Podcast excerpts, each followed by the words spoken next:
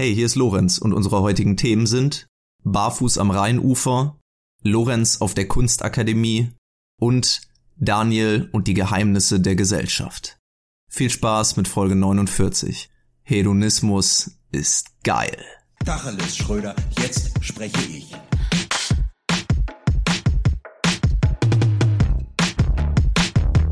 Hallo und herzlich willkommen zu einer neuen Folge Guten Tachles mit meiner Wenigkeit Daniel und meinem guten Freund, aber auch privaten Kollegen Lorenz. Wir nehmen hier auf morgens, diesmal wirklich vormittags geschafft, am 30.01.2022 zur Folge 49. Und diese Folge heißt Folge 49, weil Lorenz ihre Bedeutung in der Numerologie Lebensfreude, Zufriedenheit und dem Leben Vertrautsein ausdrückt. Ja, genau, wir werden jetzt alle Folgen nochmal benennen. Ja. Ich hoffe, du freust Schön. dich. Also wenn wir nicht die Reinkarnation von Lebensfreude sind, dann weiß ich auch nicht. Und nicht nur das, die 49 sticht vor allem, äh, sticht vor allem durch Herzlichkeit heraus. Eine tiefe Freundschaft kann sich entwickeln erleben sie gemeinsam eine fröhliche Zeit. Und was würde diesen Podcast besser beschreiben als die Zahl 49, Lorenz? Ich weiß es Das nicht. sind auch so wirklich Formulierungen, die können so alles und nichts bedeuten. Das sind so, so wirklich so Horoskopsätze, so etwas Ungewöhnliches wird heute in deinem Alltag geschehen. So das kann sein von jemand lädt dich zum Essen ein bis hin zu ein Verwandter stirbt. Es ist halt wirklich das gesamte Spektrum der menschlichen Gefühle sind durch diese Horoskope auch einfach mal abgedeckt. Ja. Aber weiter zur Zahl 49. Wusstest du, dass sie dem Element Wasser zugeordnet wird? Das Leben befindet sich im Fluss. Man glaubt an seinen Ideen und gibt sich vertrauensvoll dem Leben hin. Weitere Bedeutungen der Zahl 49 sind Spaß, Geselligkeit, Zufriedenheit, Stabilität, Lebensfreude und Genuss. Mm. Das hier ist die Hedonistenfolge. Hier spielt, hier spielt, hier, hier spielt Genuss die größte Rolle diese Woche. Und ja. genau, gerade wegen Genuss, gerade wegen Genuss haben wir es uns dann auch diese Woche eh mal nicht nehmen lassen, nachdem die Kritik in den inneren Reihen von Guten Tachles groß war, dass wir letzte Woche so spät abends am Sonntag aufgenommen haben. Ja, unser ganzes Team ist auf die Barrikaden gegangen, hat gesagt, Leute, wir haben auch Familie, wir haben Privatleben, wir können nicht einfach sonntags abends noch bis drei Uhr nachts für euch durchrödeln. Gesagt, Leute, ihr habt wohl einfach keine Liebe zum Produkt, aber gut, ne? wir sind ja keine Sklaventreiber, Lorenz und ich. Wir sind ja freundliche Chefs. Und äh, da haben wir gesagt, kein Problem, diese Woche richten wir es ein, bisschen früher. Und ich glaube, es ist gar nicht schlecht für uns, Lorenz. Ja, ja, wir haben sie natürlich wieder von der Programmleitung drauf bekommen und äh, im Coworkspace war natürlich wieder viel los, weil wir um, weiß ich nicht, 22 Uhr aufgenommen haben. Aber ist, äh, das Sprichwort stimmt schon, Daniel, Morgenstund hat Gold im Mund. Ich habe das Gefühl, wenn wir morgens aufnehmen, sind wir beide viel motivierter, viel aufgeweckter und haben auch einfach generell mehr Bock. Ich bin heute Morgen aufgestanden, ich war wahnsinnig ausgeschlafen und ich dachte mir, boah, gleich in zwei Stunden ist Aufnahme. So, du hast richtig Lust. Ja, und deswegen, obwohl wir letzte Woche uns da so viele interne Feinde hier in der äh, im guten Tacheles-Team gemacht haben, hauen wir heute einfach mal die Hedonistenfolge raus. Wirklich, heute ist einfach nur Self-Care angesagt, einfach mal, einfach mal ein bisschen Selbstliebe. Heute ist einfach mal Ich-Zeit.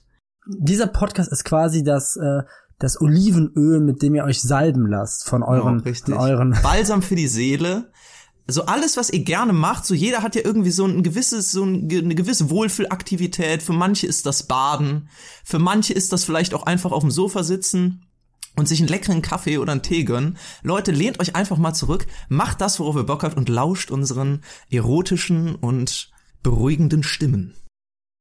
Ja, und Lorenz, gerade zur anfänglichen Morgenmotivation, die habe ich auch mitbekommen. Ich habe super Bock, ich habe ultra Bock auf die Folge, aber ich bin null vorbereitet. Nee. Ich habe wirklich wenig, wenig Themen wie je zuvor. Ich weiß ich, wirklich, ich lasse mich hier wirklich einfach nur von meiner Euphorie treiben. Äh, mal gucken, was passiert. Aber ich glaube, es gibt auch noch was anderes Wichtiges anzukündigen. Ähm, die Vier-Minuten-Marke ist vorbei, das heißt, jetzt kommen wir zu den ernsten Themen des Lebens. Denn Loris und ich, das, das fängt jetzt so an wie so ein Gespräch, was so Eltern ähm, führen, wenn sie ihren Kindern äh, mitteilen, dass irgendwas passiert ist. Der Opa ist gestorben. Ja. Nein, nicht ganz so äh, weit würde ich gehen, aber wir machen eine Pause. Ja, schon wieder. Ähm, das hat seine Gründe. Wir gehen nächste Woche auf die Folge 50 zu, was für uns immer auch irgendwie nochmal für einen Podcast eine größere Bedeutung hatte, weil wir uns immer vorgenommen haben, gut, wir wollen diese 50 da vorne stehen haben. Ich glaube, faktisch haben wir sogar schon über 50 ja, Folgen ja. gemacht durch die ganzen Specials. Aber es war irgendwie immer so dieses Ding, wir wollen 50 Folgen machen und dann gucken wir mal, was passiert. Und jetzt hatten wir ja eine längere Pause von anderthalb Monaten und äh, hatten ja auch dieses Jahr die Sommerpause und ich glaube, es ist viel passiert bei uns und wir haben uns jetzt darüber beraten, wie es weitergeht und ob es überhaupt weitergeht und äh, Lorenz, verkünde du die Antwort? Äh, ja, es geht weiter. Wir lassen euch jetzt hier nicht mit einem riesigen Cliffhanger nach Folge 50 zurück, aber für uns war das schon, ich glaube, von Beginn an im Prinzip dieses Projekt so ein kleiner Meilenstein. Wir wollen in gewisser Weise so eine bestimmte Anzahl an Folgen raushauen und mal gucken, wie es bis dahin läuft. Und ja, jetzt sind wir an diesem Punkt, hatten vor knapp einem Monat ein, sage ich jetzt mal, ziemliches Tief, ein ziemliches Loch, in das wir irgendwie äh, motivationsmäßig gefallen sind. Sprich, wir hatten halt einfach keinen Bock. So, es hat keinen Spaß gemacht, das äh, in der Postproduktion nachher noch zu bearbeiten etc. Und irgendwann ist man in so einem Trott drin, in so einer Routine, wo einem das Ganze ziemlich schwer fällt. Und dann sind wir zu ja, zu einem Gespräch gekommen, wo wir uns gefragt haben, gut, was wollen wir denn jetzt überhaupt noch? Aber wir haben uns gedacht, gut, sang- und klanglos lassen wir das hier nicht äh, zu Ende gehen. Wir machen die 50 voll, das wollten wir sowieso. Und wir machen danach auch weiter, aber vielleicht einfach ein bisschen anders.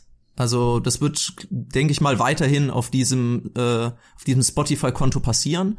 Aber vielleicht schrauben wir einfach ein bisschen an den Rahmenbedingungen des Podcasts. Vielleicht lassen wir uns ein paar neue Rubriken einfallen.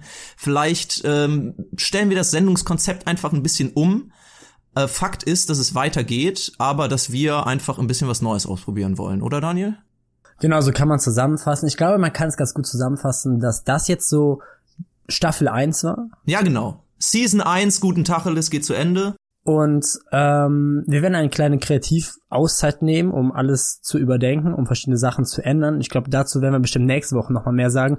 Nur bevor jetzt ähm, nächste Woche ein großes Fragezeichen im Raum steht und wir plötzlich sagen, oh nee, und das war jetzt die letzte Folge, wollten wir es schon vorher angekündigt haben. Nächste Woche eine bisschen andere Folge, als ihr sie gewohnt seid ähm, wo wir auch noch mal viel über das Thema sprechen werden. Aber ich glaube, äh, genug der Worte, Lorenz. Die, denn Staffel 1 läuft ja noch. Ja. Und ähm, auch wenn wenig passiert ist, können wir ja eigentlich das jetzt gerade als Chance nutzen, um noch mal eine schöne B-Seitenfolge zu machen. Das stimmt. Heute, wie gesagt, wir machen es uns einfach, weil diese Folge im Zeichen des Genusses steht. Und deshalb packe ich noch mal hier meine, äh, meine Shownotes raus, alles, was im Hintergrund passiert.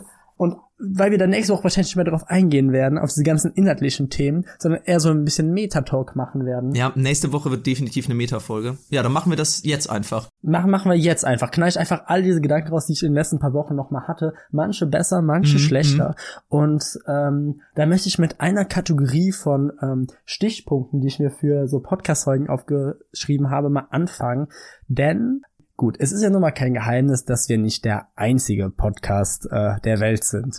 Und dass da bestimmt schon mal das ein oder andere Thema auch in anderen Podcasts fällt. Und gerade aus dem Grund habe ich mir eigentlich relativ schnell abgewöhnt, Podcasts zu hören, nachdem mhm. wir halt mit unserem eigenen gestartet haben. Aber hin und wieder kriege ich immer schon mal so mitgeteilt von Freunden, Bekannten, HörerInnen, dass wir über ein Thema gesprochen haben, worüber Podcast XY eine Woche vorher oder eine Woche später auch geredet hat.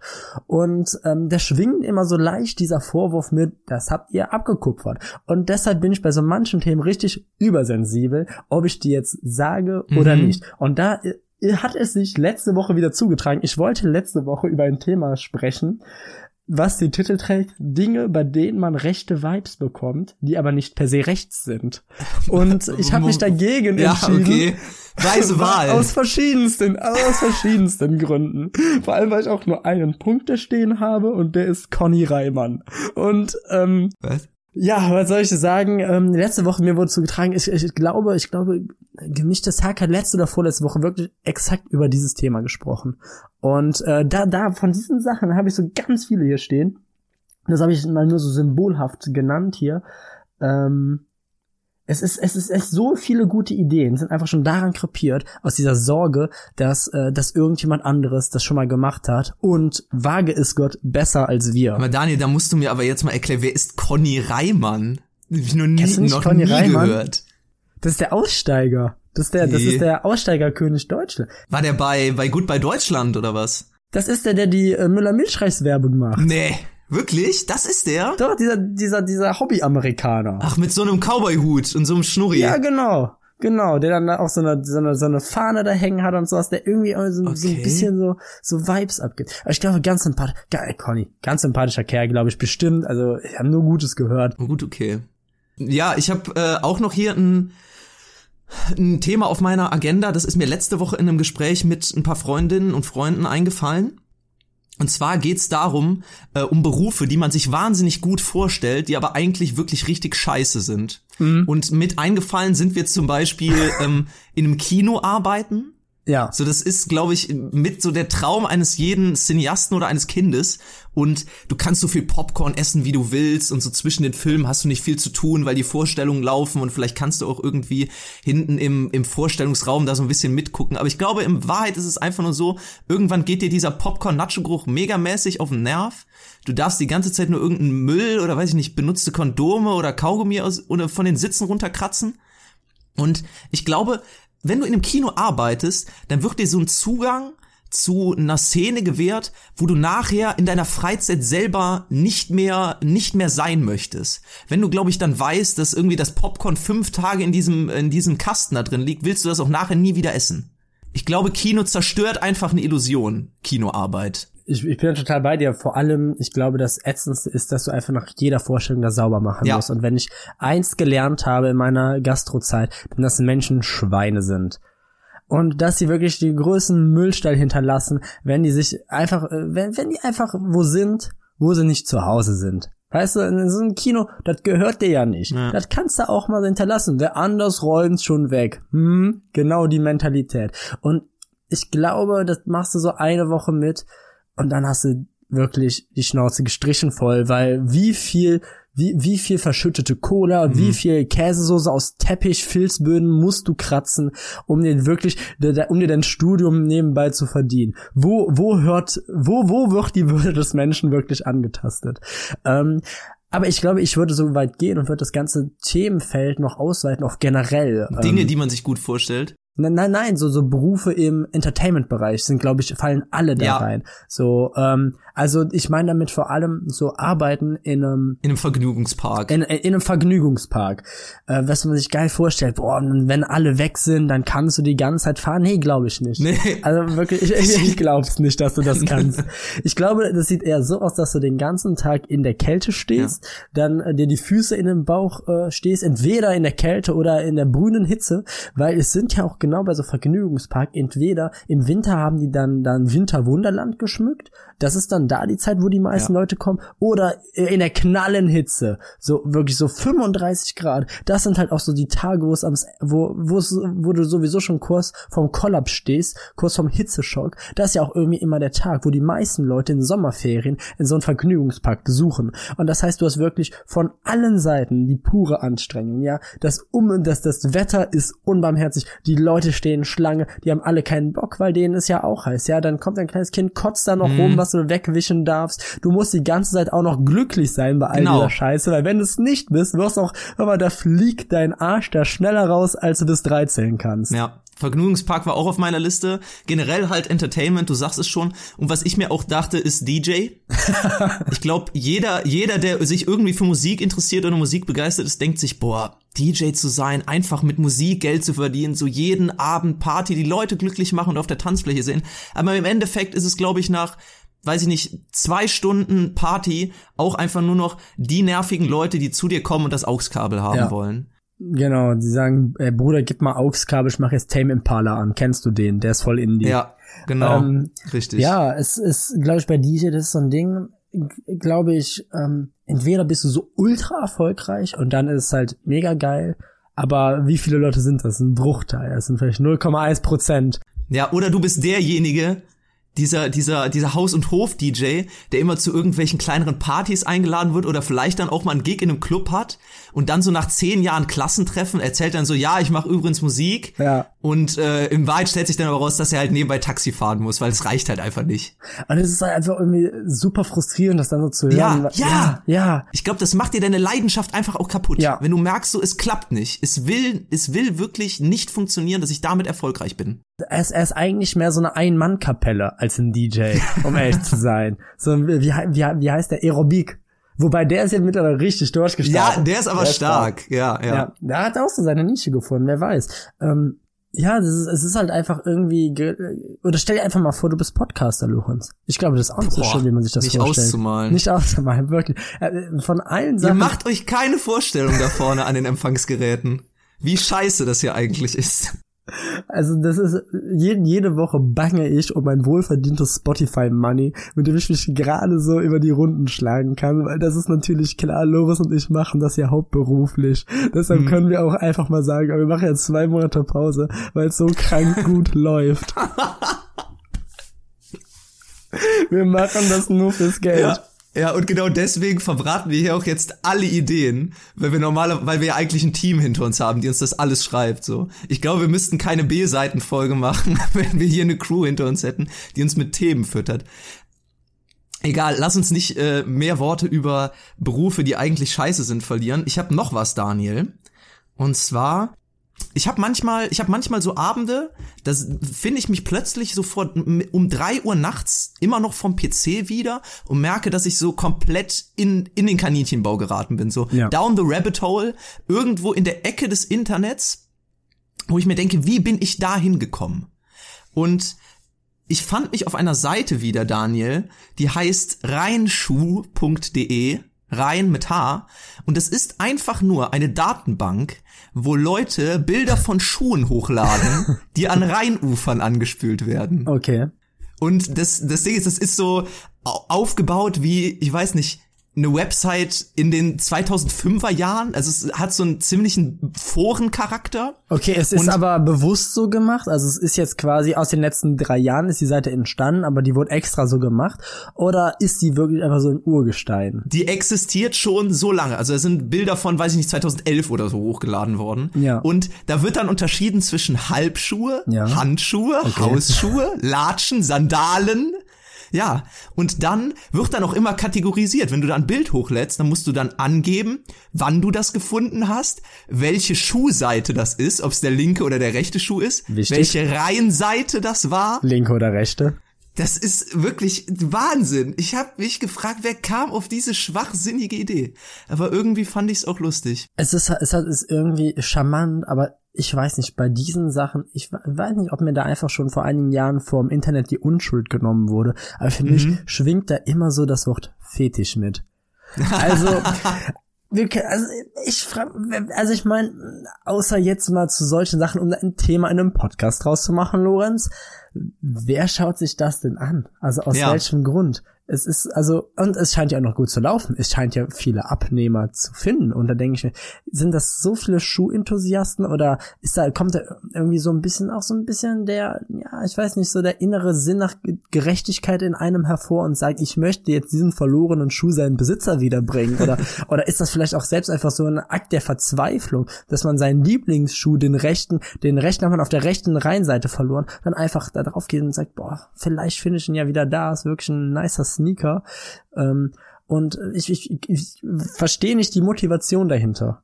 Ich bin auch ehrlich, Daniel, also es könnte entweder irgendein Kuriositätenmuseum sein oder halt wirklich einfach nur eine Gruppierung von Perversen. Ich, ich so bin mir nicht sicher. Leben. Ich bin mir nicht sicher und ehrlich gesagt will ich es auch eigentlich gar nicht wissen, weil die Leute, die da in dem Forum irgendwas posten oder so, die werden sich ihren Teil denken, die werden ihre Motivation haben und ey, no King Shaming, so jeder soll machen, wie er meint. Jeder wie er will. Ähm, aber ich muss auch ehrlich zugeben, ja, bis auf diese, diese Absurdität dieses Themas gibt die Seite halt sonst nicht viel her. Ja. ja. Also mehr als sie einfach hier nur erwähnen, kann ich nicht. Ähm, Aber dafür ist diese Folge ja da. Genau, dafür ist die Folge da. Das, da, da kommt auch gar keine Pointe. Das sind einfach so Satzfetzen, so reingeschrien, so ohne Zusammenhang. Einfach so ein Flickenteppich der Themen durch diese Folge. Aber es ist ja auch die Genussfolge. Und äh, da, kann, da kann man sich eben auch mal zu sowas hinreißen lassen. Ja, ich habe hier noch so ein, ein Ding und äh, ich will es auch einfach unkommentiert lassen, Lorenz. Danach einfach mit dem nächsten ähm, fortfahren. Ich möchte es aber von dieser Liste streichen. Und ich bin mir auch echt nicht mehr sicher, was ich damit sagen wollte, aber es steht ja auch einfach nur der Satz in meinen Notizen, Loverboy-Methode viel zu nett. Und Ich, ich weiß nicht, ich, ich weiß nicht, worauf das hinauslaufen soll, was da die Pointe war. Aber müssen wir zum Glück auch nicht. Äh, deshalb rede ich jetzt über Namen von Budget-Snacks. Hallo? Lorenz, anstatt Twix esse ich nur Ryder. Gut, okay. Okay, klasse, Daniel. Kann ich auch was zu beitragen? Ich habe gestern herausgefunden, dass es weiße Snickers gibt. Ja, Wahnsinn. Wusste ich nicht. Aber. Das ist faszinierend. Der Fortschritt ist nicht aufzuhalten. Nee, wirklich, wirklich. Ich, ähm, mir ist auch letztens aufgefallen, dass ich hier im Podcast immer wieder völlig ambivalent argumentiere. Weil mhm. manchmal, also logisch, weil es hier hauptsächlich Schwachsinn ist, den wir reden, aber manchmal bestehe ich darauf, dass irgendwas nicht weitergeht in der Forschung dass wir ja. einfach mehr Stagnation haben. Ja. Manchmal bestehe ich aber auch darauf, dass die Forschung nicht weit genug ist und wir Leute zum Mond schicken und deswegen auch Produkt X besser sein sollte. Das ist mir letztens nochmal in der Retrospektiven aufgefallen. Das ist teilweise, klafft das völlig auseinander. Ach, Lorenz, du musst dich da nicht rechtfertigen. Du hast den Sinn nee. dieses Podcasts nicht verstanden. Jetzt denk doch bitte nicht mit Sinn und Verstand drüber nach. Versuch dich doch jetzt nicht hier mit Vernunft irgendwie zu argumentieren und äh, erkenn doch nicht diese Widersprüchlichkeiten, die du dich verwickelst. Ja, wir sind hier quasi der Schwurbler-Podcast. Wir sind beseelt von Joe Rogan und geben ja einfach nur jede Woche einfach unseren Senf zu jedem möglichen Scheiß dazu. Lorenz, du hast gar keinen, du musst dich vor niemandem rechtfertigen. Das ist echt so ein Satz, wo ich so denke, boah, der könnte nicht falscher sein. Das sind mm. boah, so, so diese Binsenweisheiten. Nee, da, du musst dich vor niemandem, doch, ich sag einfach mal, doch, musst du. So spätestens vielleicht so am letzten Punkt vielleicht auch einfach vor dir selbst. Ja. Solltest du vielleicht irgendwas rechtfertigen. Spätestens dann. Oder, Also. Oder irgendwie sowas. Das so sind, wir haben auch letzte, vorletzte Folge, glaube ich, haben wir über so Sprichwörter geredet, die einfach nicht stimmen.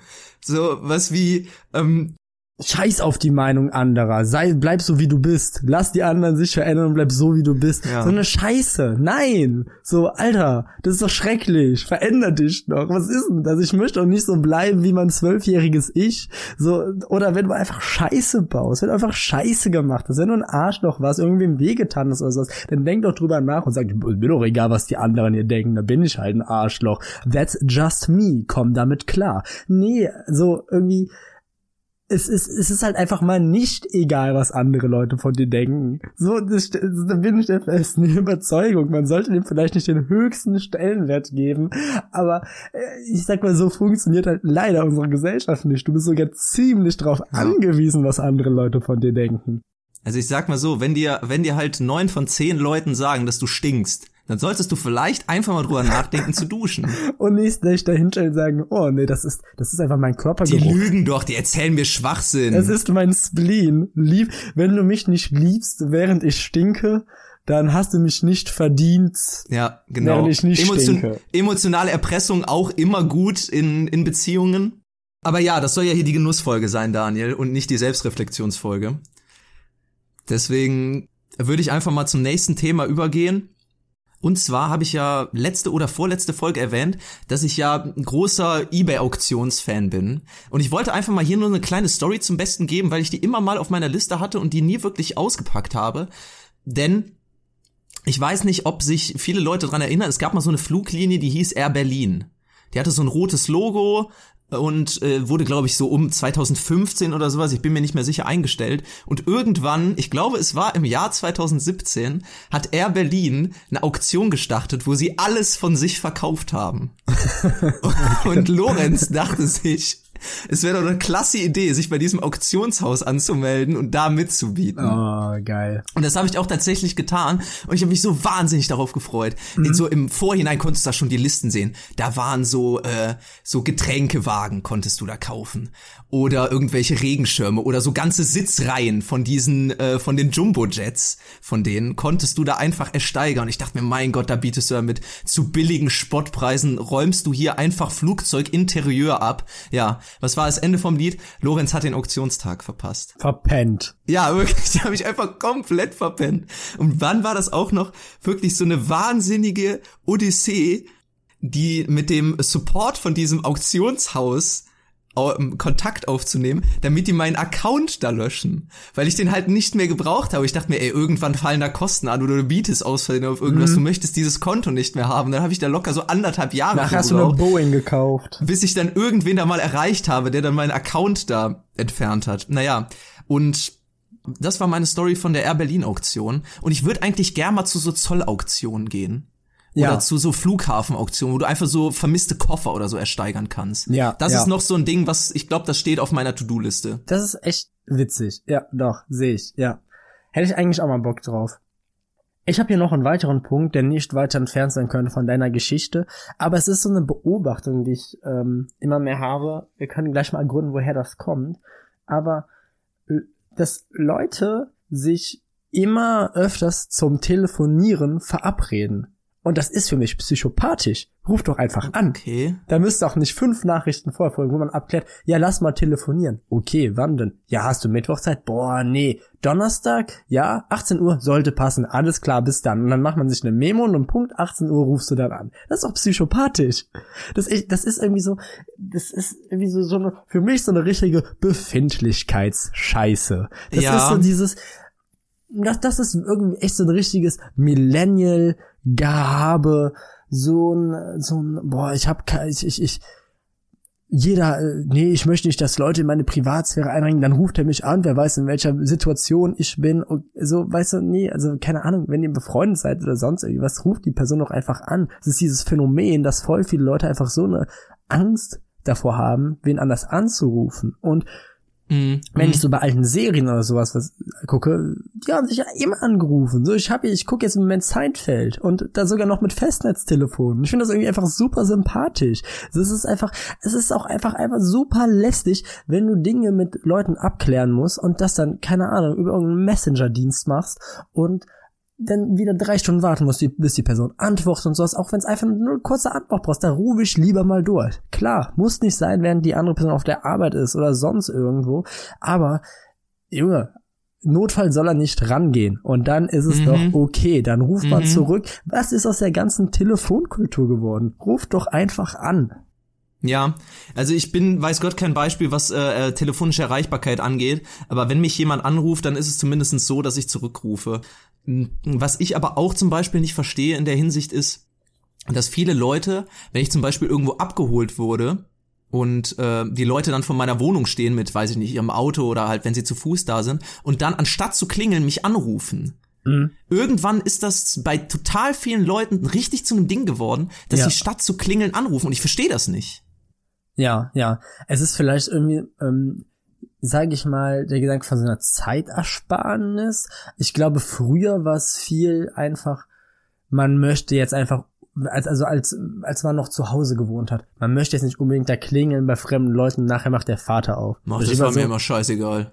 Ja, mir eigentlich auch. Also es kam immer so ein bisschen auf die Situation an, aber in der Theorie, was mir auch egal war, ich fand das eigentlich irgendwie immer ganz cool, weil, aber es hatte für mich keinen rationalen Grund. Es war einfach, Mhm. weil ich mich dann so gefühlt habe, wie in einem äh, Teenie-Film, der in den 50er Jahren Amerika spielte, wo Fonzie vorfährt und einfach nur mal dreimal hupt und Aha, dann okay. äh, kommt man rausgelaufen und springt über die Tür des Cabrios, äh, slidet quasi in den Sitz rein und dann fährt man los zum Love Shack. Okay, die Romantisierung dahinter verstehe ich, Daniel. Aber ich finde, Hupen ist auch was anderes als Anrufen. Also Hupen tue ich auch tatsächlich. Aber ja, äh, genug von Anrufen, Daniel. Oh, warte, warte mal, Lorenz, aber jetzt, ich muss, ich muss äh, mir die Nase putzen. Und eigentlich ist das ja so eine Sache, da, das werden wir irgendwie rausschneiden oder jemand eine Pause machen. Und heute ist einfach die Genussfolge. Also deshalb mach ich das einfach mal im Hintergrund und hör dir aber trotzdem weiter zu. Okay. Lauscht einfach diesen lieblichen Tönen von Daniels Nasennebenhöhlen. Ich bin ein bisschen, ich bin ein bisschen verschnupft. Und es schwingt ja immer so vor, über allem hängt so dieses Damoklesschwert Corona, ne? Mhm, Und ja, ich stimmt. bin, ich bin im Ganzen echt noch entwischt. Ich bin irgendwie, ich fühle mich wie so ein Überlebender in der Zombie-Apokalypse. Ich bin irgendwie immer, immer ausgewichen, wenn so ein Corona-Schuss auf mich zukam anscheinend. Und jetzt, wo die Inzidenzen immer mehr steigen, wird es für mich halt auch immer brisanter. Ich, ich, ich schreibe die nächsten zwei, drei Wochen meine letzten Klausuren. So, und ich möchte auf gar keinen Fall Corona kriegen, weil, wenn, dann darf ich dann nicht teilnehmen, weil die natürlich alle präsent sind. Natürlich bei 150 Leuten, die diese Klausur schreiben. Was soll man auch anders machen? Vielen Dank, Uni. Ähm, aber wenn ich da nicht daran teilnehme, gibt's nicht mal einen Nachschreibetermin. Das Wie? heißt, ich müsste einfach ein Semester länger studieren und dann eine andere Klausur schreiben, weil die Klausur, die ich jetzt schreibe, erst in einem Jahr wieder angeboten wird. Was ist das eigentlich für eine Scheiße? Warum hat die Corona-Krise eigentlich kein Herz für Studenten? Ich habe auch das Gefühl, im Sommer, wenn die Inzidenzen ganz niedrig sind, ist die Bibliothek geschlossen und dann im Oktober, wenn's hochgeht, dann macht sie auf. Was soll denn die Scheiße? Aber dann natürlich mit Terminvergabe nur. Nur mit Terminvergabe, ja klar. Also, ah, keine Ahnung. Ich möchte da nicht so viel drüber ranten jetzt. Es ist ja die Genussfolge. Aber es, äh, es, es regt mich einfach auf. Es ist, du hast das Gefühl, so über alle wird geredet, aber irgendwie, was, was, ich meine, du hast, du hast bei der Schule diese ewige Diskussion, die auch ja richtig ist, ja. Mhm. Aber so ist denn nicht Uni quasi mit den gleichen Argumenten, so, ich sag mal, so ein Bildungsauftrag und sowas da vielleicht auch irgendwie so mit einzubeziehen? Keine Ahnung. Ja, Bildungsauftrag, Daniel, du gibst mir direkt das nächste Stichwort. Ich werde jetzt äh, nicht groß auf dein Thema eingehen, weil ich da eigentlich halbwegs deine, Weil ich das scheiße finde. weil ich das scheiße finde. Ähm, nee, weil ich da tatsächlich nicht viel zu sagen kann. Aber ich kann was zu Bildungsauftrag sagen. Ich, mir ist letztens eine Story eingefallen von meiner damaligen Kunstlehrerin auf meiner alten Schule. Also ich war da- damals schon auf der weiterführenden Schule, aber ich weiß noch ganz Lorenz genau. War auf, Lorenz war, Lorenz war auf einer Schule? Was? Lorenz, Lorenz auf so einer Schule der freien Künste. Lorenz hat Bildung genossen, bitte? Lorenz, Lorenz war auf so einer extra Kunstschule. Was nämlich die wenigsten wissen, dass das Lorenz nach der Grundschule, aus so, wie es so Schulen gibt, die es so auf so ähm, mathematische, naturwissenschaftliche Gebiete spezialisieren, weil Lorenz aus so, so einer Künstlerschule, weil Lorenz aus einer langen Künstlerdynastie kommt. Und er ist da durch seine Kohlezeichnungen aufgefallen in der vierten Klasse. Und er hatte ja solche, der hatte ja solche Fächer, der hatte ja solche Fächer wie Bild, Bildhauen. Bildhauerei, dann gab's dann noch Stillleben, natürlich, natürlich Theater. Aber nicht sowas wie, aber nichts wie Mathe oder so. Nee, nee. Das gab's dann nicht.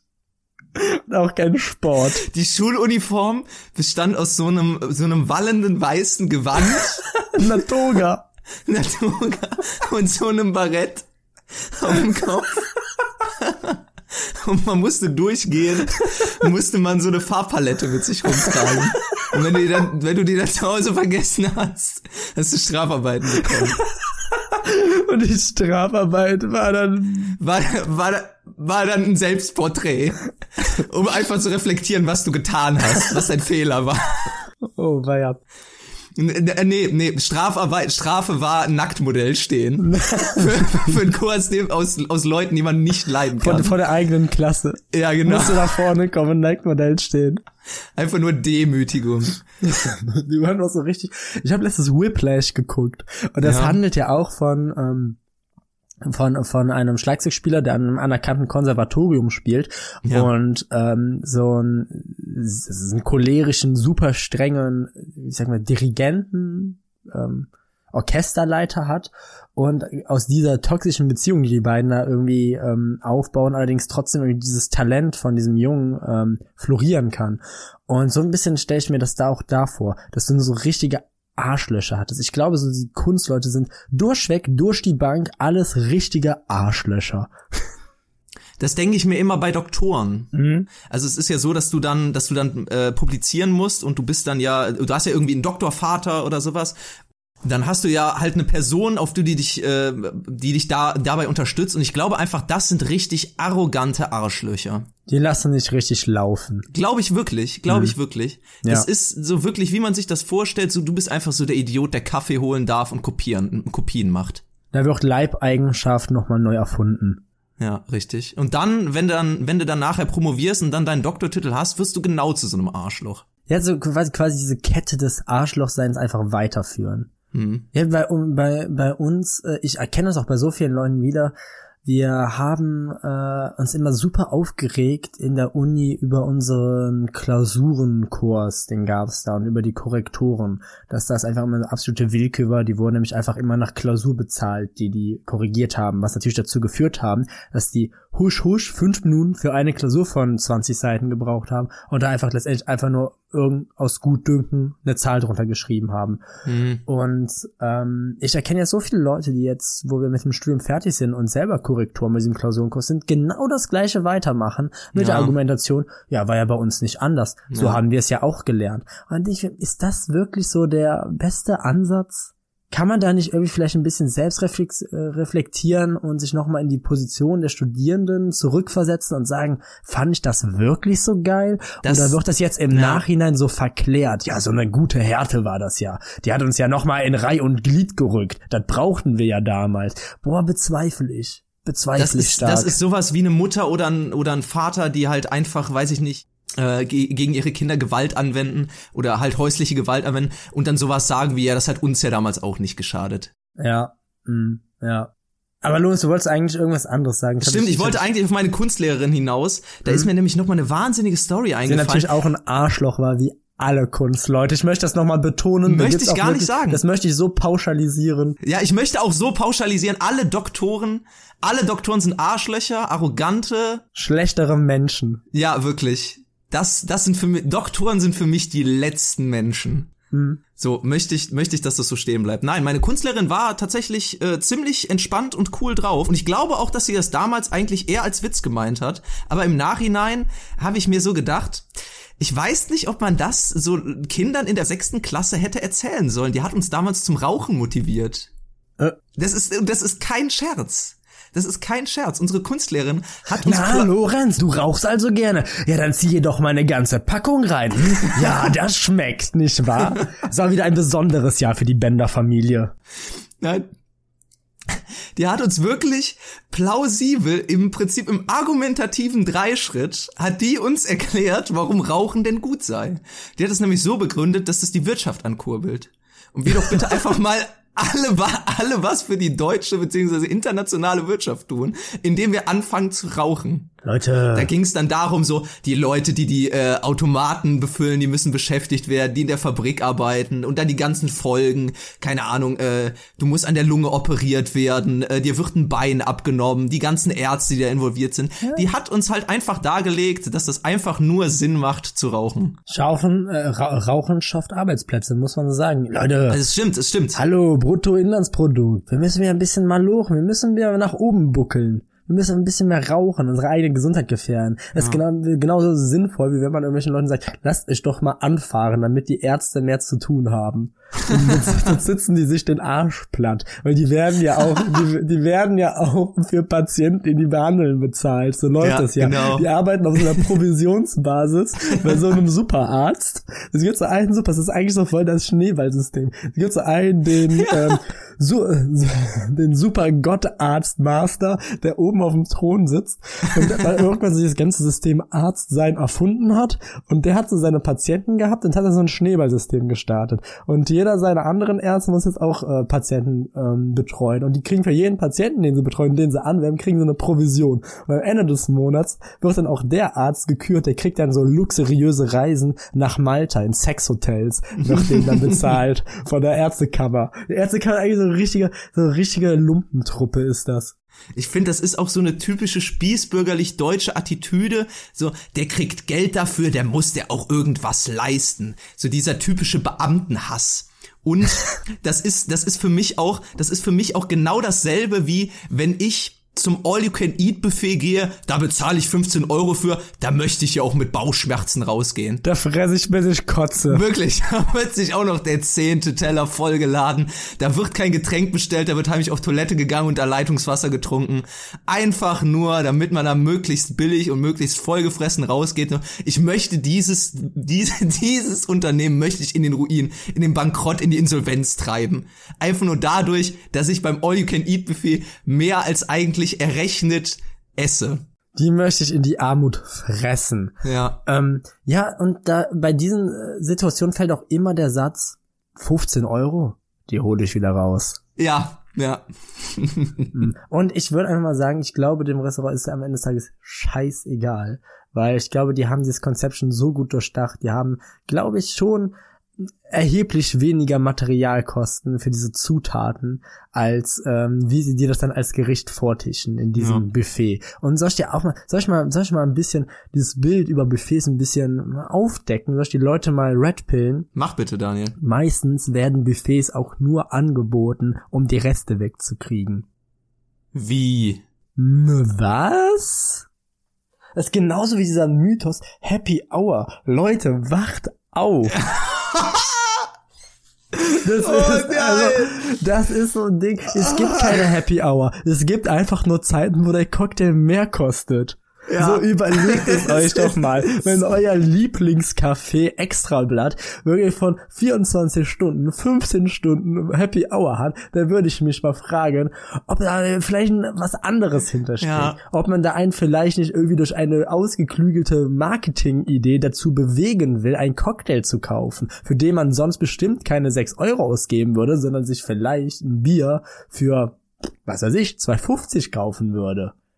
Aber dann sieht man ja, oh, ist um die Hälfte reduziert, Lorenz. Ja, das hat aber einfach nur zum Effekt, dass es irgendwelche Idioten gibt, sich das nicht in der Happy Hour für 12 Euro kaufen. Mein Gott, Leute. Ja, du hast, du hast recht, ja, was, Daniel, was du hast recht. Euch? Was ist denn mit euch? Denkt doch mal nach. Denkt doch mal ein bisschen nach hier oben da im Kopf. Aber wir dürfen, wir dürfen unsere Hörerinnen und Hörer nicht so sehr beleidigen, dass die, dass die, dass die weinen und nicht mehr zuschalten, dass die irgendwie sich eine Illusion hingeben würden. Wir müssen, wir müssen die ja hier an der Stange halten. Das ist die, die hedonistische Folge, Daniel. Da wir, da wir eh, da unsere ganze Hörerschaft eh nur aus äh, Doktoranden und Künstlern besteht, die jetzt eh abgeschaltet keine, haben, eh alle abgeschaltet haben.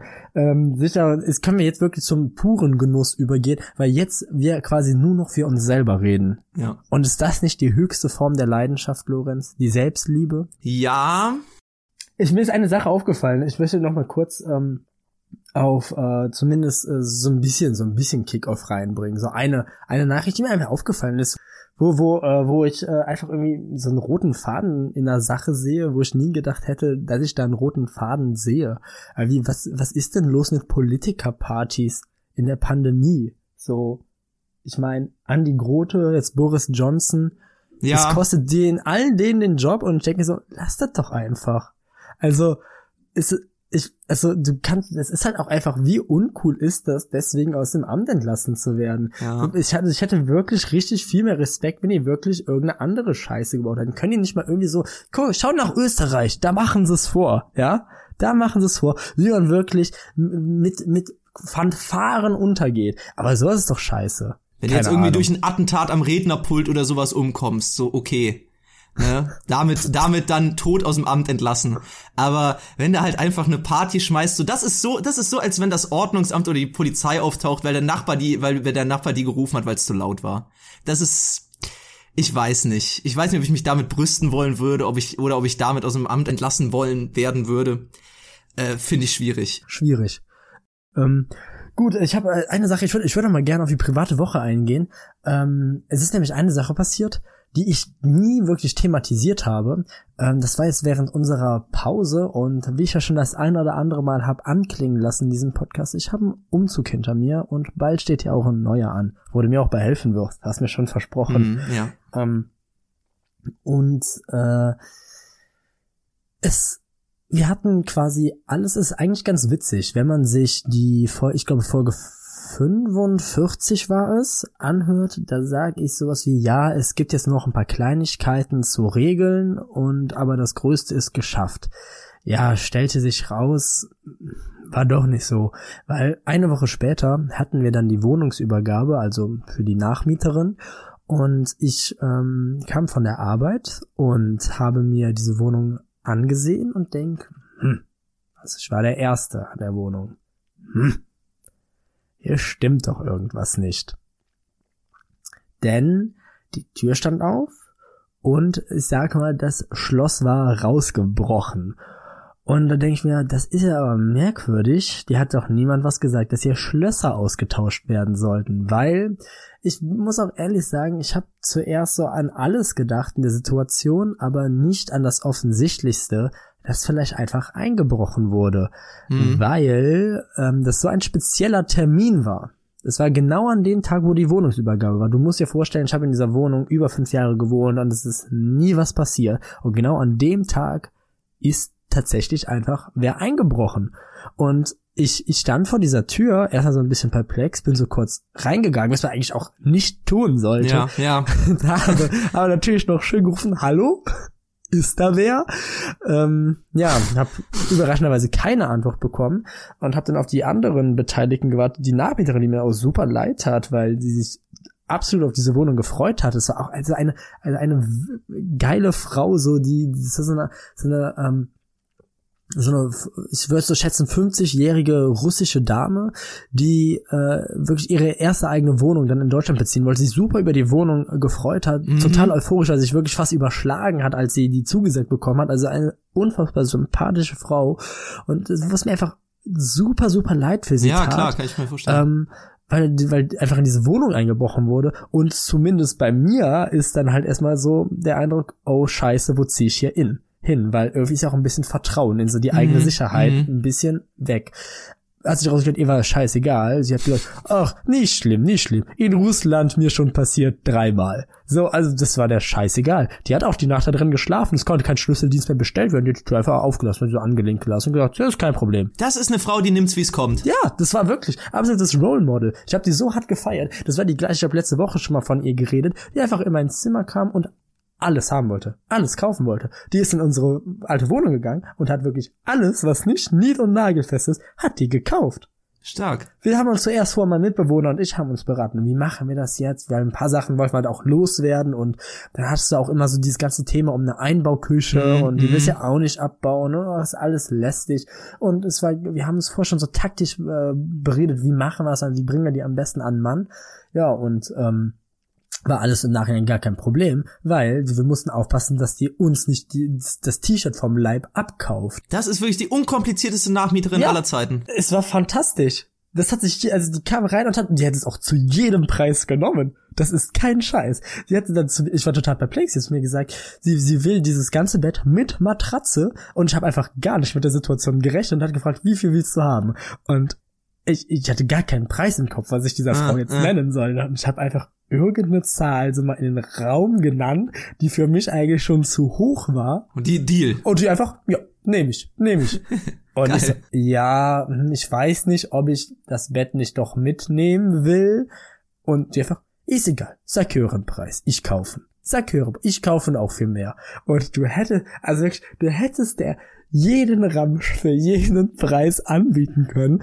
Und als sie dann weg war, habe ich mich dann natürlich mit meinem Mitbewohner zusammengesetzt und ich habe ihm mal tief in die Augen gesehen und gesagt, tut mir leid, aber wir müssen einen fairen Preis machen, sonst kann ich nachts nicht mehr schlafen. Mm, ja. So. Ja. Und es ist also wirklich ein kurzer Ausflug zu dieser Nachmieterin, die wirklich eine der, der absolut unkompliziertesten, korrektesten Menschen war, die ich je getroffen habe, die wirklich einfach, die einfach, das ist auch scheißegal. Die hat sich so über die Wohnung gefreut, die hatte so eine Mini-Katze dabei. Das ist einfach richtig wholesome. Ich habe mich absolut für diese Dame gefreut, dass sie diese Wohnung bekommen. Und da kommt man da hin und dann wird eingebrochen. Und das ist natürlich erstmal eine Situation, ah, schwierig. Was machst du jetzt genau? Ähm, ja, ich meine, klar, irgendwo Polizei anrufen, aber es gibt ja wenig so Situationen. Ich bin auch jemand, man hat ja immer so eine, als Gutbürger hat man ja immer so eine gewisse Hemmschwelle, auch so eine Polizei zu rufen. Und ähm, es gibt ja wenig so Situationen, wo es einfach so eindeutig ist. Und es ist auch da eine Situation, wo ich auch nicht so richtig einordnen konnte, wie verhalte ich mich jetzt, weil wie gesagt, ich wusste auch eben nicht, war das jetzt ist das nicht vielleicht doch irgendwie, weil irgendwie glaubst ja doch immer noch ans Gute und an Guten im Menschen, ist ja nicht vielleicht irgendwie hast du, sollen nicht vielleicht einfach doch die Schlösser ausgewechselt werden, weil es war einfach so spezifisch, war so ein mhm. Zufall, dass ich mir jetzt auch mittlerweile denke, es kann kein Zufall gewesen sein. Kann es nicht. Meine Vermutung, Lorenz, zu 100% hat irgendjemand mitgekriegt, das ist ja ein Prozess, dieses Ausziehen, ne? Dass ja. wir da ausziehen, und hat dann gedacht, da ist keiner, da steige ich ein. Und jetzt kommt's. Es wird aufgebrochen, da ist jemand reingegangen und was war drin? Nichts. Nada. und das ist einfach eine Vorstellung, die macht mir dann wiederum Freude. Einfach diese Genugtuung zu wissen, dass dieser Dieb, der da eingebrochen ist, das extra geplant hat, da reinzukommen in die Wohnung, dann das aufzubrechen mit einem Brecheisen, was ja auch super laut gewesen sein muss, mhm. ähm, dann da reingeht und einfach nichts mehr drin steht. Diese Wohnung komplett leer ist, bis auf einen Esstisch und ein paar Stühle. Und eine Einbauküche. Er hat nur eher was dagelassen, weil ihr, weil ihr euch so, weil ihr dem so leid getan habt. Ja, komm, wir haben ja hier nix und ich steig hier ein. Ach Gott. Das war auch dem unangenehm wahrscheinlich. Ja. Wenn er das mal seinen Verbrecherfreunden erzählt, da wird er ausgelacht für. ja, dumm gelaufen. Ja, wahnsinnige Story. Und was war denn das, äh, das Ende vom Lied dann? Ihr habt die Polizei gerufen, die kam dann und wahrscheinlich keine, keine Spuren. Also ich muss sagen, ich bin ja auch nicht mehr so super involviert. Ich habe nichts mehr davon gehört. Letztendlich ist es ja auch eine Sache dann zwischen äh, der Vermieterin und der ja. neuen Mieterin. Hm, hm. Mir soll es auch egal sein, wenn da nochmal irgendwelche Fragen aufkommen, kann ich auch beantworten. Aber seien wir ehrlich, Lorenz, das sind so Dinge, die werden einfach nicht aufgeklärt. Das ist halt einfach ja, so. Ja, wird dann nachher zu den Akten gelegt und dann man kann froh sein. Ich hoffe für die Dame, dass da nicht nochmal sowas passiert, weil mhm. so, ich glaube, das ist das Gruseligste überhaupt. Stell dir mal vor, der hätte wirklich noch einer in der Nacht geschlafen. Ja. Und äh, dass dann einfach nicht nochmal sowas passiert und äh, ansonsten, dass sie da einfach eine ruhige Zeit hat. Es ist nichts von Wert geklaut worden, ist niemand zu Schaden gekommen. Und dann denke ich am Ende des Tages, klar, wie nervig das auch ist und dann muss man auf die Polizei warten und es ist ja auch, es dauert ja auch alles. Man stellt sich auch wirklich was Geileres für seinen Abend vor. Aber so wie es da gelaufen ist, ist es, glaube ich, schon nochmal gut gelaufen, weißt du? Ja, klar ist das stressig, aber im Endeffekt mit dem blauen Auge davon gekommen, ne? Ja. Ja, und was ist dein Wochenmotto, Daniel? Oh, Boah, gute Frage. Alles kaufen. Alles kaufen. Alles, alles kaufen. kaufen. Alles kaufen. Alles kaufen. Ja, bei mir war tatsächlich diese Woche nicht wahnsinnig viel los. Ich kann aber noch mal, mir ist gerade eben was eingefallen zum Thema All You Can Eat Buffet. Ich war nämlich noch mal nach langer Zeit war ich noch mal in einem Sushi Restaurant. Ah. Was äh, tatsächlich auch ein, äh, ein All-You-Can-Eat-Angebot hatte. Und Sushi ist bei mir so ein Ding, ich versuche Sushi immer wieder eine Chance zu geben. So, ich sag mal so, ein, vielleicht zweimal im Jahr gehe ich noch mal ähm, zu einem zu einem asiatischen Restaurant und probiere noch mal Sushi. Und das Problem ist so, ich finde da keinen Zugang zu. Mir gefällt's nicht wirklich. Also es ist nicht so, es ist nicht so, dass ich das wahnsinnig ekelhaft finden würde. Ich find's einfach nur nicht so geil, wie es halt so gehypt wird. Also ich esse das klar, aber es bereitet mhm. mir nicht so wahnsinnig Freude. Und Sushi ist für mich sowas, ich habe das schon mal erwähnt, für mich ist für, für, für mich ist Olivenessen und schwarzen Kaffee trinken so die Stufe zum Erwachsenentum. Steuererklärung. Steuererklärung, so, ja, manche, Koteletten manche, sich wachsen lassen, ja. Ja, ich, so das, das sind für mich so Stufen, das bedeutet für mich Erwachsensein. Und Sushi ist für mich das auch in einer gewissen Hinsicht nur halt eher so in die Richtung hip sein oder up to date. Ja. oder irgendwie ja, verstehe, in gewisser Weise einfach so ein bisschen kosmopolit. Ja, ein, doch, einfach, verstehe, einfach so mhm. angekommen in der, in, im, im, im Trend da sein oder so, ist für mich äh, Sushi mögen. Oder ich weiß ja. nicht, äh, Orange Mocha Frappuccino trinken. Und das sind einfach alles Dinge, die ich nicht meistern kann. Die, die, dieses Hip sein. Ja, oder oder Mate, dass, dass mir Mate schmeckt. Ja, das, ich glaube, das ist einfach so diesen ur urbanen äh, Lifestyle-Leben. So ein bisschen, ja, wie du sagst, so ein bisschen kosmopolitisch sein, ne? Einfach so ein bisschen ein Weltbürger sein. Ja, es ist halt, diese Sachen sind für mich auch immer durch eine Eigenschaft äh, gekennzeichnet, nämlich, dass sie Schweine viel Geld kosten und am Ende wirklich wenig bei rumkommt. Das ist irgendwie dieser, dieser, ach, wie heißt er nochmal? Bei Starbucks wird doch immer zur Herbstzeit dieser, dieser Pumpkin Chai, Spice, irgendwas so gehypt, ja. Dass der dann, keine Ahnung, acht Euro kostet für irgendwie so ein, so ein Kaffee, der ein bisschen nach Kürbis schmeckt. Und ähm, das ist auch bei mir bei Sushi. Vom Geschmack mag ich es auf jeden Fall.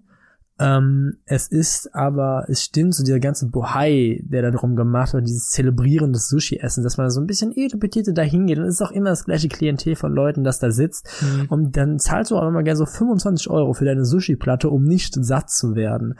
Und es, äh ich habe auch manchmal so das, das, das Gefühl so, ich, ich, ich will nicht Sushi schlecht reden. Sushi mag vielen Leuten schmecken. So, nur ich glaube, aber es wird auf so eine viel höhere Stufe gestellt, einfach nur dadurch, dass das so in gewisser Weise so ein Trend ist. So, ich ja. weiß nicht, was irgendwie die, die Grapefruit in den, in den 80ern zum Frühstück war. Ja. Oder weiß ich nicht, irgendwie das Futonbett in den 90ern, was einfach nur unbequem war, ist, glaube ich, jetzt einfach Sushi. Also es ist okay, aber es ist, glaube ich, nicht bei weitem so das Nonplusultra, was viele draus machen.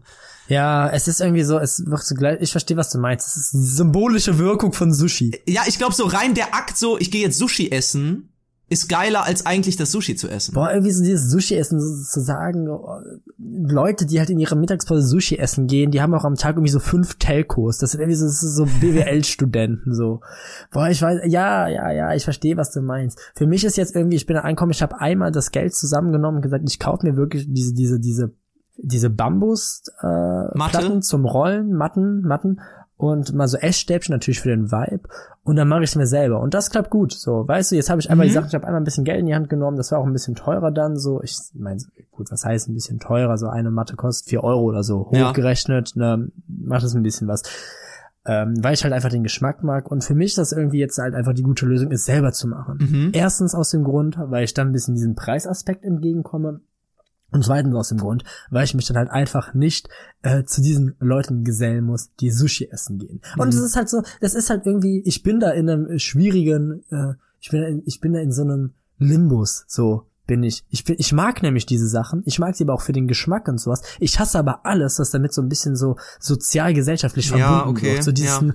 dieses neumodische Hippe dieses kosmopolitische, wie du es genannt hast, ähm, das ist für mich auch Brunchen. Ich liebe Brunchen. Ich liebe oh, das ganze ja, Konzept. Oh, ja. Ich liebe das ganze Konzept vom Brunchen. Aber wenn ich zu einem Brunch gehe, dann bin ich in irgendwelchen Hipster-Läden und da drin sind dann einfach so die schönsten Menschen, die du dir vorstellen kannst. Alle natürlich in irgendwelchen Mänteln und teuren Klamotten, die da Fotos vorher von ihrem frisch gezapften Grapefruit-Saft machen und dann ihre Ex-Benedict essen. Und das Problem ist, es schmeckt mir dann einfach alles. Ich liebe Ex-Benedict, ich liebe den Geschmack, ich liebe die Idee, aber ich hasse alles, was damit halt einfach irgendwie so verbunden wird. Ja.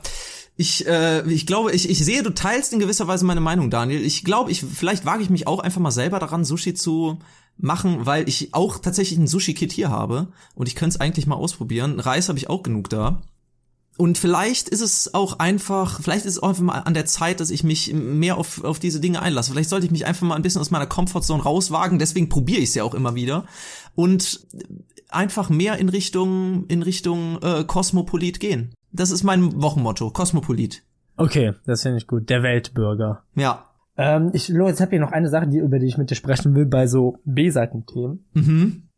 Und das ist ein Thema, das habe ich hier gerade gelesen. Ich muss einfach mit dir drüber sprechen, weil ich das Gefühl habe, ich kriege es sonst echt einfach nicht mehr irgendwo eingebaut. Okay. Ich finde es halt aber eine Sache, die macht mich wahnsinnig. Die macht mich richtig fuchsig, macht die mich. Es geht nämlich darum, warum Emojis auf verschiedenen Plattformen anders aussehen. Oh nein, hör auf, Daniel, bitte! Es hat schon zu so viel Verwirrung bei mir geführt. Alleine von einem Android-Handy mm. zu einem, zu, zu einem Apple-Handy. Ja. Oder, oder dann hast du noch mal bei Facebook andere. Dann sind bei Instagram noch mal andere. Genau, bei, bei, bei WhatsApp sind dann auch andere. Oder bei, ach, Daniel, ja, Google hat dann auch irgendwie andere und dann gibt's dann auch irgendwie bei, wenn du das in irgendwelche Textdokumente einfügst, gibt's dann auch noch ganz, ganz verschiedene von Windows. Also ich verstehe schon rein vom technischen Aspekt her, dass man diese Betriebssysteme nicht einfach miteinander so in Einklang bringen kann. So, das erschließt sich mir.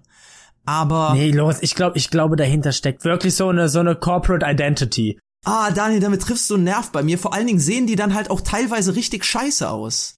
Ja, ja, das stimmt. Ich finde, ich glaube, es kommt eher dazu, die wollen das einfach nicht los. Die, ja. wollen, die könnten das easy machen, die können das super easy vereinheitlichen, aber die wollen es nicht, weil das ist für mich so eine Sache der Corporate Identity, ja, der Unternehmensidentität. Emojis, das ist doch so ein neues Ding. Das lieben doch die jungen Leute. Mm, das brauchen ja. wir jetzt auch. Aber da kann man sich natürlich nicht die gleichen von Apple nehmen, weil wir sind ja Android. Wir sind wer anders, ja, und wir müssen unsere, unser eigenes Emoji-Set haben, damit man die mit uns verbindet. Aber nee, so, das ist, so funktioniert das nicht. Keiner denkt sich, ah, das ist der lachende Smiley von Android. Nee, es führt einfach nur zur Verwirrung, weil bei mir lacht er dann und bei meinem Gegenüber hat er einfach nur so, hat er, hat er, einfach so aufgerissene Augen und grinst wie ein Psychopath. So, das kommt einfach, nee, da kommt meine Aussage nicht richtig rüber, Lorenz.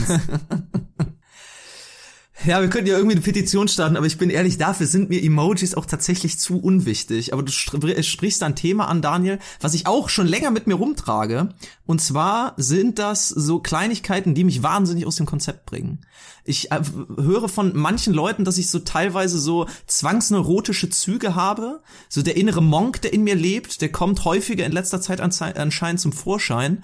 Und in, auf meiner auf meiner kleinen Liste hier für Themen, die ich nie bearbeitet habe, sind auch hier ein paar Beispiele dafür. Und zwar sind das erstens äh, ganz Standard äh, halb abgerissene Barcodes so Aufkleber, ja. die sich nicht komplett entfernen lassen. Das ja. macht mich, oh, ja. das macht mich wahnsinnig fuchsig. Danach auch so dieses, dieses, du reißt nur diese Oberfläche ab und danach genau. hast du dieses Gefissels da Genau, richtig. Da gehe ich auch mit, mit Nagellackentferner oder mit Alkohol oder sowas dran, um das genau, komplett zu entfernen. Das wird mich sonst fuchsteufelswild machen. Boah, schlimm. Dann, was anderes sind nicht einheitliche Klingelschilder. So, ich, ich, ich, ich finde, für einen Hausmeister oder für eine Hausverwaltung genau, kann es doch nicht so schwer sein, dass, also da ist ja immer in gewisser Weise so ein bisschen Spielraum zwischen jemand zieht aus und jemand zieht ein. Und dann äh, kriegt man einen neuen Mieter. Und dann muss es doch möglich sein, einfach mit einem normalen Etikettiergerät oder von mir aus einfach, du druckst in einheitlicher Schrift den Namen aus und klebst ihn dann mit Tesa von mir aus über diese Klingel drüber. Aber jeder irgendwie ein anderes Klingelschild. Bei den einen sind da noch irgendwie so Blümchen in dem Font mit drin. Und das andere ist dann irgendwie mit Serifen, das andere in Schreibschrift. Du kannst im Grunde genommen nichts lesen. Alles ist schon so halb abgeblättert. Ein nicht einheitliche Klingelschilder machen mich fuchsteufelswild. Ja, ich, das ist so ein Ding, was ich jetzt auch wieder beobachten kann, weil ich ja jetzt schon wieder umziehe, aber dazu mal wann anders mehr, Lorenz. Vielleicht in der neuen Staffel, wenn ja. sie dann kommt. Ähm, es ist halt, es ist halt, wenn du irgendwo hinziehst, so ein Klingelzeichen sich selber machen. Ich weiß nicht, warum so viele Leute so professionelle Klingelschilder haben in einem Haus, wo es eindeutig keine Hausverwaltung gibt. Haben die alle ein Etikettiergerät? Weil ich habe es nicht. Ich reiß mir dann immer von meinem karierten College-Block ein Blatt ab und klebe es da drauf auf dem Postkasten oder draußen und hoffe einfach, dass es Wind und Wetter übersteht. Ich verstehe nicht, wie die das machen. Es ist für mich ein Rätsel. Das ist so wie so ein Geheimnis, was die ganze Welt hat, nur ich nicht kenne, nur ich ausgeschlossen bin. Warum haben alle Menschen so professionelle Klingelschilder? Es ist jetzt, jetzt habe ich übrigens in der neuen Wohnung auch eins. Ähm, weil es eine Hausverwaltung gibt. Mhm, okay. Aber ich habe auch schon in ganz vielen Mietfelsen gewohnt, wo das eben nicht der Fall war. Ja. Und es, es, es ist auch eine Sache, die, die ich nicht verstehe, aber auch eher aus dem Grund, weil ich mich ausgeschlossen fühle. Weil ich denke, ich, ich verpasse, ich Du verlangst ich, Aufklärung. Ja, ich, wie macht ihr das? Wie, wie bringt man gute Klingelschilder an? Ähm, auch ein anderes Ding, was mich einfach richtig, ähm, was, was mich einfach unwohl fühlen lässt, ist in Filmen, wenn, wenn ich sehe, dass andere Leute was, so was Bestimmtes tragen. Okay, was? Dann muss ich mir das bei mir selber vorstellen ja. und finde das ultra ungemütlich. Gutes Beispiel. Ich habe letztens eine Serie gesehen und da hatte einer der weiblichen Hauptfiguren sehr oft ein ähm, so Bauch freigetragen mhm. und hat dann einer Hose getragen mit einem großen Metall, also mit einem Gürtel, mit einem großen Metallding. Und ich habe mir immer vorgestellt, dass die so kalt Metallding so kalt an den Bauch ja. reibt. Ah, und mh. ich, ich, das hat mir richtig, ich war kurz davor, die Serie abzubrechen, weil ich mir das jedes Mal, wenn, wenn, wenn, wenn diese Person in der Szene war, was halt fast immer, was er der Hauptperson war, mhm. muss ich mir das vorstellen, wie dieser metallerne Schnalle an meinem Bauch, an meinem Wanz reibt. Ja, ja, ich kann's, ich kann's gut nachvollziehen, Daniel. Ich habe noch eine kleine Story, die damals hier geschehen ist, als ich in meine neue Wohnung gezogen bin, die auch zu dem Thema passt. Und zwar habe ich bei den Herdplatten so es ist es ist ein recht alter Herd und da sind so ähm, ganz normale schwarze Regler dran die kann man auch abnehmen und da waren die äh, Zahlen die Durchnummerierung von den von den Koch bzw. Heizstufen äh, waren nicht mehr wirklich erkennbar. Das war glaube ich 0 bis 6 und ich habe ernsthaft extra dafür, weil mich das so aufgeregt hat, habe ich mir einen Lackstift gekauft, diese Herdplattenregler abgenommen und alle Zahlen 0 bis 6 auf jedem Regler nachgemalt. damit das, damit das wieder lesbar ist. Weil mich das die ganze Zeit beim Kochen gestört hat. Da kommen die OCDs raus. Ja, ich glaube, das war wirklich so der, ähm, der Höhepunkt meiner, meiner neurotischen Züge. Ja. Hm. Ich habe noch eine Sache auch zu diesem Thema, vielleicht ähm, so Umzüge und Dinge, die man einfach falsch eingeschätzt hat. Das ist, weiß auch nicht, irgendwie das auch so Thema Wissenslücke, ja. was wir schon mal öfters haben ich war immer aus irgendeinem Grund der festen Überzeugung, man hätte so einen festen eingetragenen Hausarzt. Und den hast du. Okay. Und wenn du einen neuen haben willst, dann musst du erst irgendwo, ich weiß nicht, ob bei wem oder sonst irgendwas, musst du irgendwo aber mal einen Antrag stellen, wenn man das in Deutschland so macht. Du hast da einen Hausarzt, der, wenn du jetzt zum Beispiel ins Krankenhaus kommst oder sowas, wird dieser Hausarzt angerufen und alle Sachen werden zu diesem Hausarzt geschickt und dass alle Leute wissen, dass in deiner Krankenakte steht, wer dieser Hausarzt ist und der dir klar zugeteilt ist und es ein Akt ist, den zu ändern. Das dachte ich. Ich weiß nicht, wo, woher, warum ich das dachte. Ich dachte immer, man, man, man, man, wie es natürlich in der Weide ist, man nimmt sich einfach, man geht zu irgendeinem Arzt und sagt für sich, das ist jetzt mein Hausarzt. Aber nee, ich dachte, es geht wirklich also diese feste Bezeichnung, so Hausarzt, der dir persönlich zugeteilt wird, aus irgendeinem Grund, sei es bei der Geburt oder sonst irgendwo, und den hast du jetzt. Und das hat dazu geführt, dass ich wirklich 25 Jahre, 25 Jahre dachte, ich muss, wenn sowas ist, musst du in deine Heimatstadt. zurückfahren in meine Heimatstadt und muss da zu diesem Arzt, den ich habe, seitdem ich ein kleines Kind bin, um mir da Sachen zu holen. Und das ist ein Irrglaube, dem ich unterliegen bin und den ich jetzt erstmals, der erstmals aufgeklärt wurde, weil ich jetzt wieder umgezogen bin. Ja, das kann doch nicht sein. Ich brauchte wieder Medikamente und es war ein bisschen größerer Akt, dann halt dieses, nach Hause zu fahren und dann sich da irgendwie dann wieder die Rezepte zu holen. Da habe ich gedacht, das kann doch nicht sein, das muss ich doch bei wem anders machen. Bis mir dann eine Person bestätigt hat, ja, geh doch einfach zu einem anderen Arzt. Und das hat irgendwie so das, so, ich habe das nie hinterfragt. Schon mein Leben lang einfach in dieser Welt gelebt, wo ich diesen einen Hausarzt habe und mir kein anderer Arzt auf der Welt dieses Rezept ausstellen kann oder darf. Das ist so, dass es so staatlich festgelegt wird. Genau. Bei der Geburt, in der Geburtsurkunde wird das eingetragen. Ja.